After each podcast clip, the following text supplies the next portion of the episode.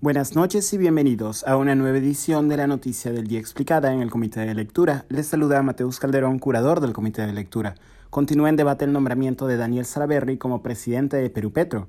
Esto dependerá ahora de un informe de Contraloría, según ha dicho el ministro de Energía y Minas, Eduardo González Toro. El nombramiento del excongresista Salaverry en el cargo de presidente del directorio de Petroperú por parte del mandatario Pedro Castillo a inicios de la semana causó no pocas sorpresas y críticas. Ello dado que Salaberry no cuenta con experiencia en el ámbito de la exploración y explotación de hidrocarburos. Al contrario, su designación se vio como un premio político, puesto que el también ex candidato a la presidencia en el 2021 por el partido Somos Perú ofreció su apoyo al ahora mandatario Castillo en segunda vuelta.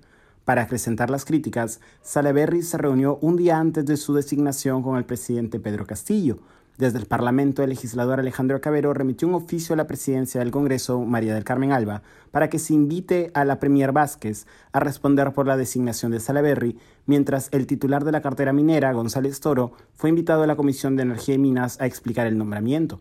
El excongresista Salaberry ha buscado defenderse de las críticas, señalando que tiene, cito, más de 22 años de experiencia en gestión empresarial y pública reestructuraremos y mejoraremos la gestión de Perú Petro, la inversión en exploración de nuevos pozos sigue cayendo y pagamos el gas más caro de nuestra historia. Hay quienes quieren que este gobierno fracase, fue lo que tuiteó el político trujillano en su cuenta de Twitter el miércoles pasado. Ese mismo día se presentó una moción multipartidaria con 21 firmas para interpelar al ministro González Toro, impulsado por el legislador de Avanza País Diego Bazán. Según la misma moción, el nombramiento de Salaverry sería ilegal dado que según el artículo 13 de la ley que regula Perú Petro, se debe contar con capacidad técnica y profesional en la materia para integrar el directorio.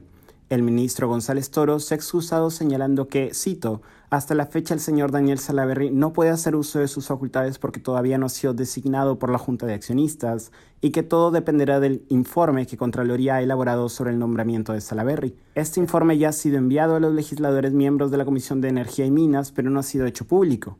La designación va a ser posterior al resultado que de la Contraloría, el informe va a decidir las cosas, para mí es importante respetar las normas, indicó González Toro.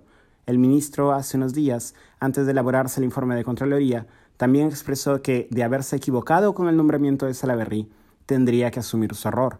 Esto ha sido todo por hoy, volveremos el lunes con más información, que tengan un buen fin de semana.